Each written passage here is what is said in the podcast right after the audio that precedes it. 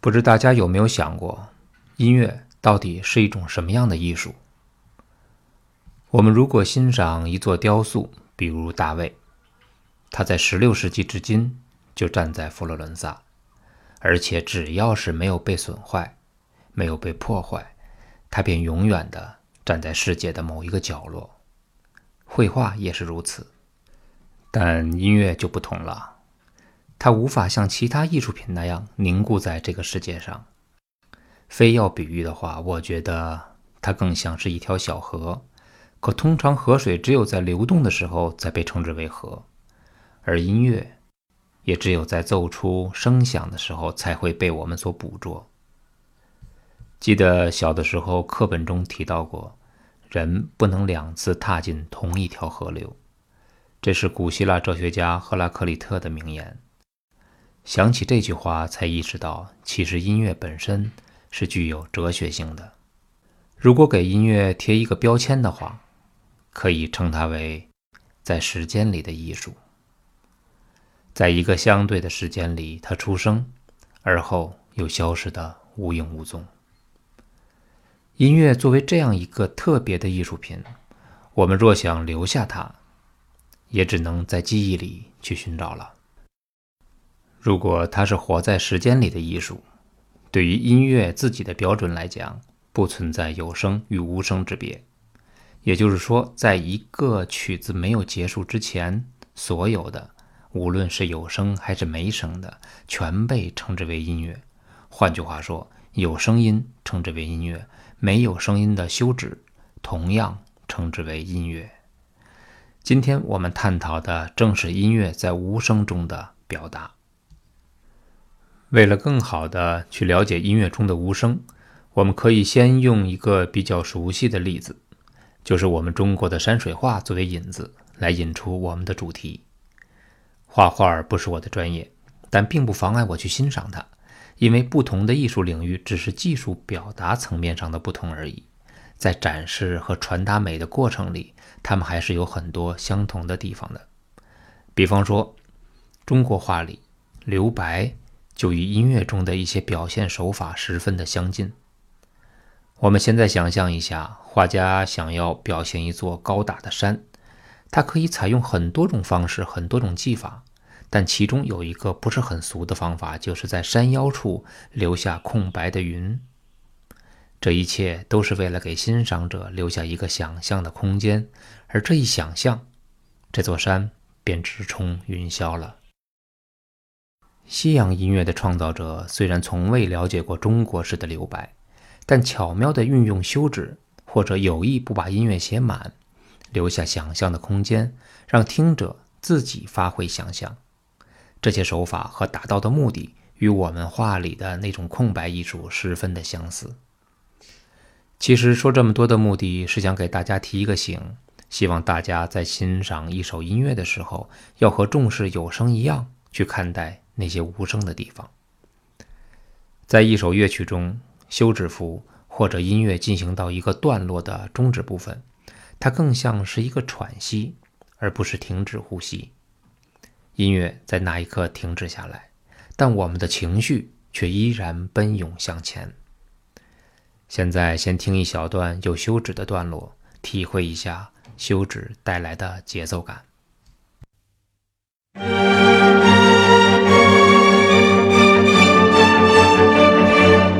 一段休止，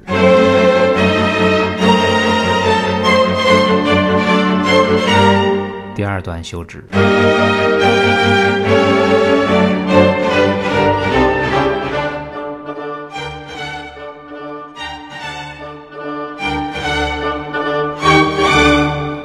这是海顿第八十三交响曲中的一段，一个非常有力量的主题。大家回忆一下。在每句之间有个突然的休止，那个休止我们心里很清楚，一定不是结束。但将要发生什么，我们并不知道。我们只是感觉到有种强大的惯性一下子推动着我们，而且我们也相信，在情绪稍事调整后，一定会迎来所期待的那个音乐。在音乐的段落中突然的休止，一下子安静下来。气势非常的明显，但对于无声，有的时候我们并不在意，我们更在意的是发生了什么或听到了什么。但是音乐的推动力以及音乐的节奏感，大多是来源于这种停顿，它是音乐非常重要的一个组成部分。它增加了我们对接下来音乐的期盼。如果前一段动力够强，甚至还会制造出一点点等待的焦虑，而这种焦虑正是引导我们想继续听下去的那份感觉。最重要的是对比，是动与静的变化。一秒的平静之后，当音乐再次奏起，才会释然我们等待的心。现在我们再听一遍，这一次我们增加一点后面音乐的发展。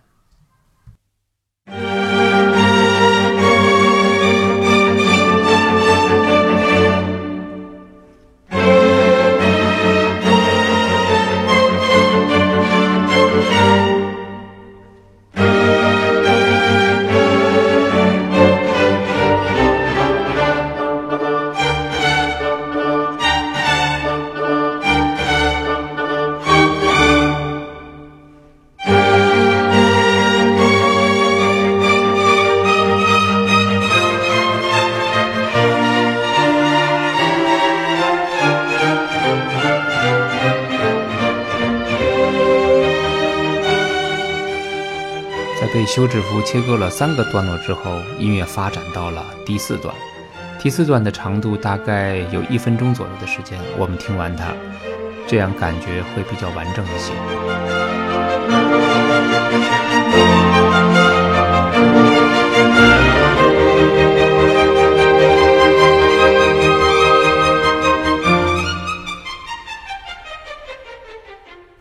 刚才我们碰到了三处休止。把这一段分成了四个部分，每一次休止大约在一秒左右。这三处停顿非常的重要。停顿后的每一次情绪都更为激烈，直到第四段长达一分钟的时间里，把之前酝酿的情绪力量一下子爆发了出来。其实这种手法在任何一首音乐中都可以找到，但作曲家运用的如何就因人而异了。比如说巴赫。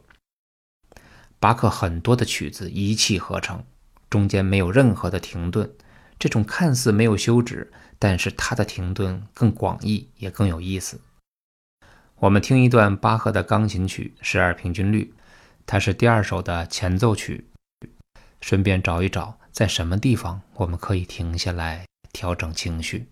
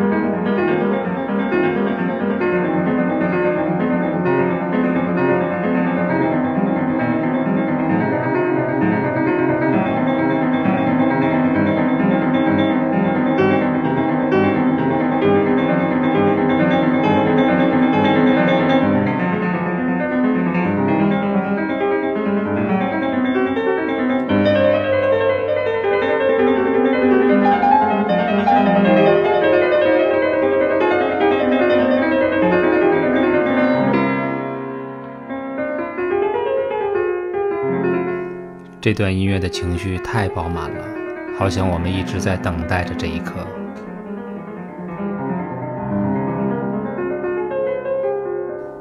呃，刚才我们听到的是像坦克一样的动力，狂风暴雨般的旋律，我们根本就没有办法喘息，只有跟着它的旋律上上下下。我认为非常优秀和自信的作曲家才敢这么做，才敢这样写音乐。他好像知道听者的承受能力，在我们情绪最大的地方、最饱满的地方，给我们最想要的那份宁静。其实，如果把休止看作是一种更广义的概念的话，那么音乐中的休止可以看作既有绝对休止，又有相对休止。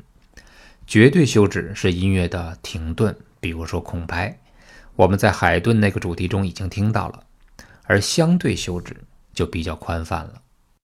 比如快与慢、强与弱、动与静，他们在对比中相互衬托着彼此。巴赫的这首前奏曲，我们找不到任何停顿的地方，但是在尾声的时候，那个突然的转折一下子让人平静了下来。这是一种心理效果层面上的休止。需要说明的是，这不是主流思想，只是方便大家去理解的一种比喻。我们现在再来听一听那个转折休止的地方。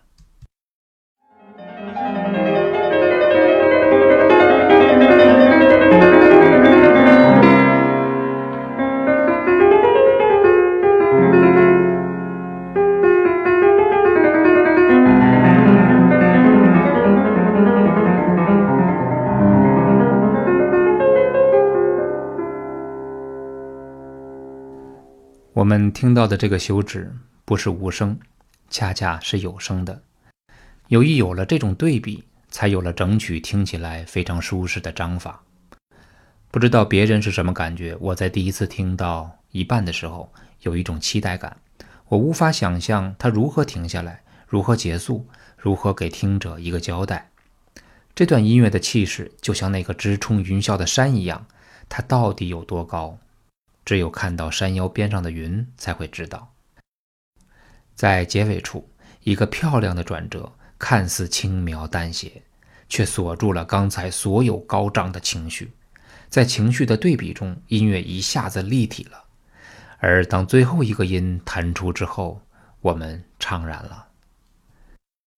优秀的作曲家会不经意间。将动与静、有与无、强与弱这些看似矛盾的双方变成相互衬托的那个留白，让我们在时间的艺术里面享受流动的音乐。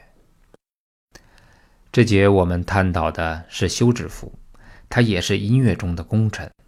其实能够听到休止符是音乐里最重要的一个环节，它会使我们更好的、更清晰的有一种段落感。在本节的分享中，我没有分析音乐的具体内容，而是把重点集中到了音乐的停顿和对比上。也许有些比喻不是很恰当，只是希望引起大家在这个问题上的重视。另外有一个问题需要更正，经听友提示发现，在第五期节目中，沃尔塔瓦河的作者我说成了是西贝柳斯，其实应该是斯梅塔纳。在此十分感谢这个听友。再有，这个栏目还开通了问答模式。我想，音乐既然是关乎心灵的艺术，那么问题就可以宽泛一些了，没有太多的限制，彼此分享才有意思。好，这里是十分钟听懂古典音乐，我是嘉天。您若是喜欢这个节目，可以收听后添加订阅。如果再能够分享到朋友圈，就更好了。在此，我感谢大家的支持。我们下期再见。